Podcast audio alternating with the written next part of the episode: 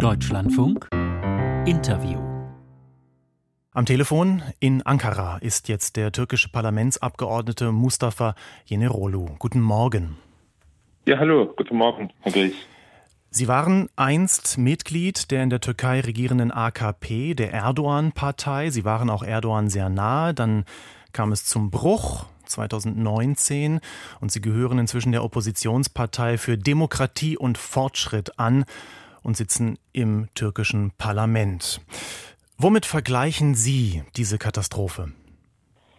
Die Katastrophe ist eigentlich äh, nicht vergleichbar mit irgendeiner Katastrophe, die die Türkei in den letzten Jahrzehnten erlebt hat. Wir haben zuletzt 1999 eine große Erdbebenkatastrophe in der Nähe von Istanbul mit einer Stärke von 7,4 gehabt. Dabei sind Zehntausende Menschen umgekommen. Aber diese Katastrophe ist wirklich äh, äh unvergleichlich. Es sind zwei Erdbeben etwa gleicher Stärke äh, äh passiert. Äh, man spricht jetzt gerade von etwa 13.000 äh, Toten, aber möglicherweise ist die Zahl der Toten um ein Vielfaches höher. Wir wissen es noch nicht, weil die meisten Gebäude, die eingestürzt sind, konnten äh, noch nicht äh, von den Rettungskräften äh, ernsthaft angegangen werden. Mhm. Von daher sitzt natürlich der Schock tief. Äh, äh, man sagt, dass zuletzt in dem Erdbebengebiet, das ist ja eigentlich ein bekanntes Risikogebiet, zuletzt vor 1000 Jahren ein Erdbeben gleicher Stärke ausgelöst wurde. Aber man muss natürlich auch wissen, dass eben in hm. dem, in dem Gebiet äh, Verwerfungszonen äh, äh, aufeinander prallen, die jetzt äh, in den letzten Jahren eben immer wieder von äh, Experten angemahnt große Spannungen aufgeladen haben. Mhm die jetzt natürlich zu einer gewaltigen Entladung geführt hat. Wie, wie, gut, Herr Jenerolo, wie gut oder wie effizient funktionieren die Rettungs- und Bergungsarbeiten nach Ihrem Eindruck?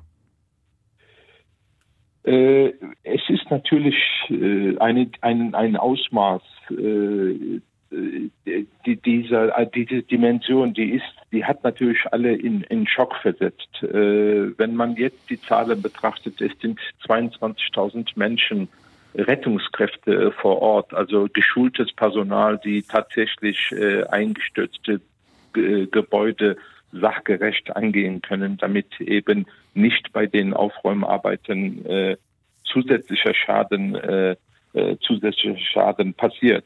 Äh, da, wenn man die Zahlen betrachtet, äh, jetzt äh, spricht man von über 6.500 äh, eingestürzten Gebäuden. Wahrscheinlich sind es viel mehr, aber die Evakuierungskräfte sind etwa 22, 23.000 vor Ort. Wenn man jetzt äh, Zivilisten äh, unbeachtet lässt. Und äh, stellen Sie sich mal vor, 6.500 eingestürzte Gebäude und äh, 22, 23.000 äh, Evakuierungskräfte.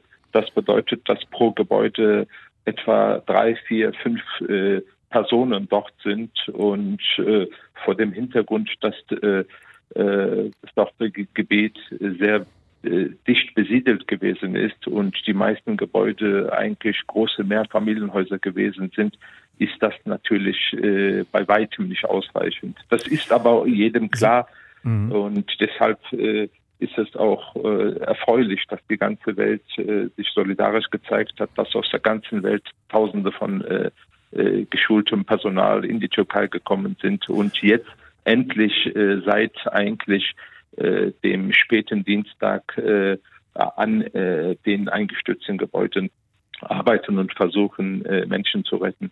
Sie haben das Erdbeben 1999 kurz angesprochen, Herr Jenerolo. Das war damals im Nordwesten der Türkei in der Nähe von Istanbul. Mehr als 17.000 Tote waren damals zu beklagen. Danach sind in der Türkei strengere Bauvorschriften erlassen worden. Auch der Katastrophenschutz, den Sie gerade gelobt haben, der wurde aufgebaut. Und nun sehen wir, wieder sind so viele Gebäude zusammengestürzt. Hat sich nichts verbessert? Äh, man muss eigentlich vor Augen führen, dass der Bausektor in der Türkei äh, auch in den letzten 20 Jahren äh, fast unkontrolliert gewachsen ist und jetzt vor Ort, wenn man vor Augen führt, dass insbesondere Regierungsgebäude, Rathäuser, Krankenhäuser, die nach 1999 äh, gebaut worden sind, quasi wie Kartenhäuser eingestürzt sind, dann muss man natürlich feststellen, dass die Kontrollmaßnahmen nicht ausreichend gewesen sind, dass viele Gebäude einfach nicht erdbebensicher gebaut wurden. Das ist offensichtlich. Wie groß ist dafür die Verantwortung des türkischen Präsidenten von Recep Tayyip Erdogan?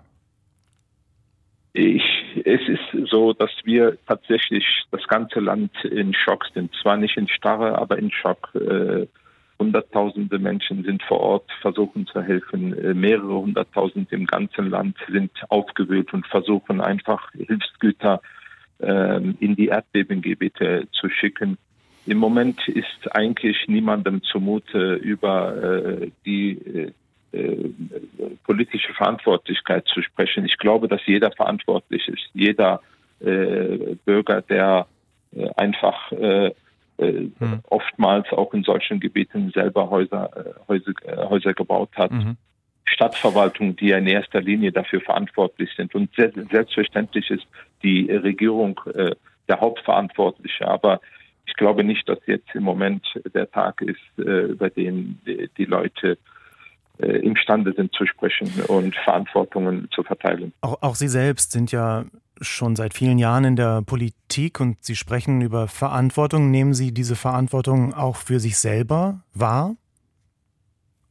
Ja, selbstverständlich jeder. Wir sind, haben als Partei zuletzt vor einigen Monaten noch einen Bericht veröffentlicht äh, und die äh, äh, ja die Situation, die mögliche Katastrophe einfach äh, konkret beschrieben und äh, äh, deutlich gemacht, welche äh, Maßnahmen ergriffen werden müssen. Das ist ja auch der Regierung eigentlich bekannt. Äh, äh, es ist in Istanbul einiges passiert. Es sind äh, Stadtteile quasi neu äh, errichtet worden. Es sind äh, äh immer wieder äh, Mahnungen äh, vorgenommen worden. Äh, mhm. nur offenbar ist es so, dass eben die meisten nicht ernsthaft beachtet wurden. Sonst würde es äh, äh, zu einer Katastrophe diesen Ausmaßes äh, äh, nicht kommen. Kann unter, kann unter diesen Umständen im Mai die Parlamentswahl wie geplant stattfinden? Das ist eines der großen Fragen, die wir in den nächsten Tagen angehen müssen. Also ich bin Stand heute äh, nicht in der Lage, äh, festzustellen, dass wir tatsächlich am 14. Mai die Wahlen machen können. Ich kann mir nicht vorstellen, dass in der Türkei in den letzten, nächsten zwei, drei Monaten äh, ein Wahlkampf stattfinden kann. Und ich kann mir einfach nicht vorstellen, dass in den nächsten zwei, drei Monaten sämtliche Aufraumarbeiten äh, dort abgeschlossen äh, sein können. Also es ist äh, höchstwahrscheinlich äh, wird es so sein, dass in den nächsten vier bis fünf Wochen noch äh, Tote äh, geborgen werden äh, in den eingestürzten Gebäuden. Und von daher äh, weiß ich Stand heute wirklich nicht, äh, was ob und wann die Wahlen mhm. tatsächlich stattfinden können. Wobei man natürlich auch vor Augen führen muss, dass auch äh, während Kriegszeiten in der Türkei Wahlen stattgefunden haben. Jetzt muss man einfach mal gucken, was sich in den nächsten Wochen ergibt. Gestern gab es Berichte darüber, dass Twitter in der Türkei nicht so funktionierte, wie es sonst funktionierte, nämlich reibungslos. Und manch einer vermutete bereits ähm, Sperren dahinter, womöglich von Seiten der Regierung. Ähm, ich kann das von hier, von Köln aus, irgendwie nicht so richtig gut abchecken, wie das jetzt aussieht. Wie, wie geht es ja, der, es ist, wie geht es Twitter jetzt heute Morgen? Es ist äh, heute, also ich meine, es ist so, dass ich seit gestern auf äh, VPN umgeschaltet habe, von daher. Mhm. Äh, also auf diese äh, Umgehungssoftware sozusagen. Genau, diese ja. Umgehungssoftware und wir haben auch das ganze Land dazu aufgerufen, weil das ist einfach unvorstellbar, ja, was diese Regierung sowieso in den letzten Jahren äh, einfach fabriziert und jetzt auch noch während Menschen über Twitter, über Social Media äh, quasi äh, Alarmmeldungen losschicken, äh, ähm, äh, quasi mitteilen, dass eben hier und da noch äh, Rufe von Menschen zu hören sind unter den eingestürzten Gebäuden, dass in dieser Zeit die Regierung Twitter äh, äh, einfach äh, äh quasi so äh, Sperrt? Wie nennt man das? Äh, blockiert? Behindert? blockiert. Das ist einfach un, un, unglaublich. Das geht gar nicht. Ja, das ist und aber ich meine, wir wissen ja, dass die äh, Erdogan-Regierung seit Jahren das Land fernab jeglicher Verfassungswirklichkeit, jeglicher Rechtsstaatlichkeit führt. Äh, von daher ist es natürlich keine Überraschung. Es ist jetzt auch nicht das erste Mal, dass er äh, Twitter äh, äh so äh, die Bandbreite so einengt. Mhm. Der Parlamentsabgeordnete und Oppositionspolitiker Mustafa Jenerolu heute Morgen live bei uns im Deutschlandfunk aus Ankara. Herr Jenerolu, danke für das Gespräch. Danke auch. Tschüss.